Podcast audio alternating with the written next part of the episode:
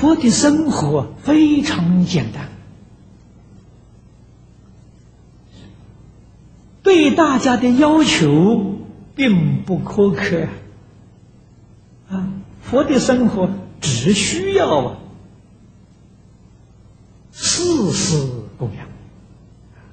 佛在世间呢，要吃饭，一天只吃一餐，你看这多简单呢！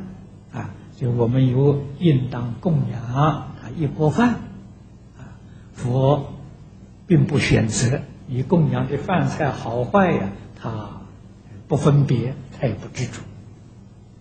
啊，衣服啊，这个衣服的供养。一件衣服可以穿很多年呢，不要天天供养啊！衣服破了嘛，再供养一件新的，给他换一件。卧具啊，这个睡觉的时候卧具啊，卧具啊也非常简单啊。生病的时候医药，就这四桩事情。应当接受大众的供养。除这个之外，佛什么都不要啊这是在那个社会。现在社会也不一样啊！现在社会可以说呢，普遍的富裕，物质生活的条件比从前便利太多太多。于是乎，现在供养啊，跟从前也不一样，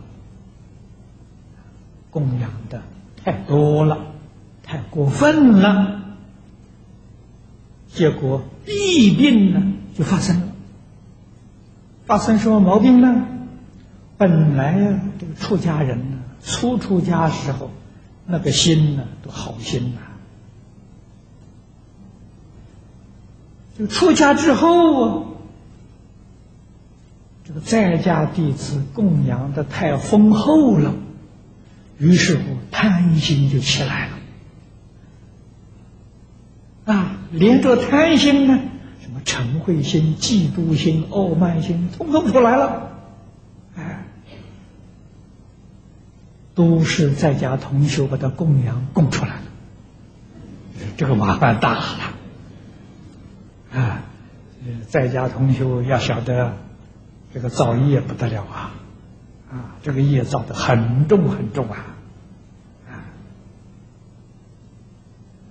所以我们真正修福要有智慧啊，没有智慧，感情用事，总免不了要造罪业。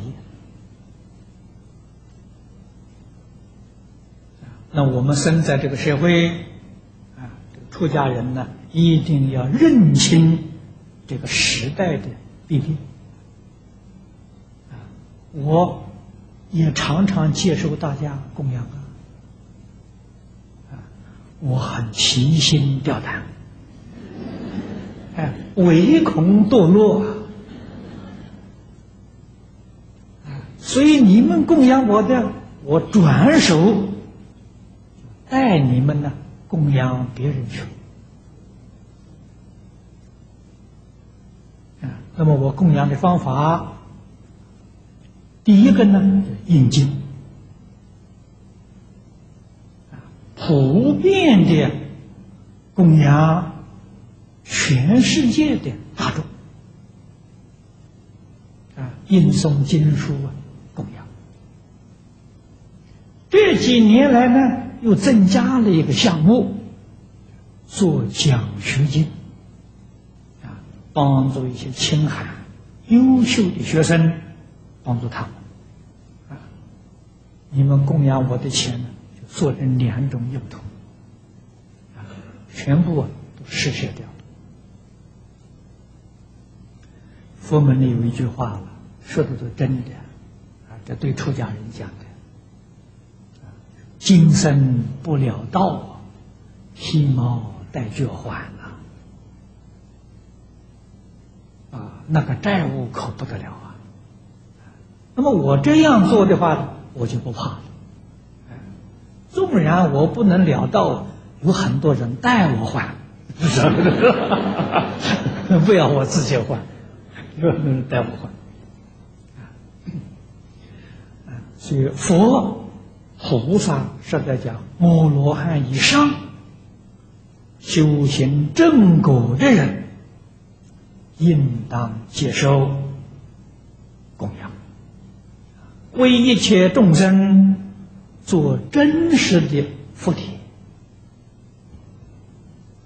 这个是正确的。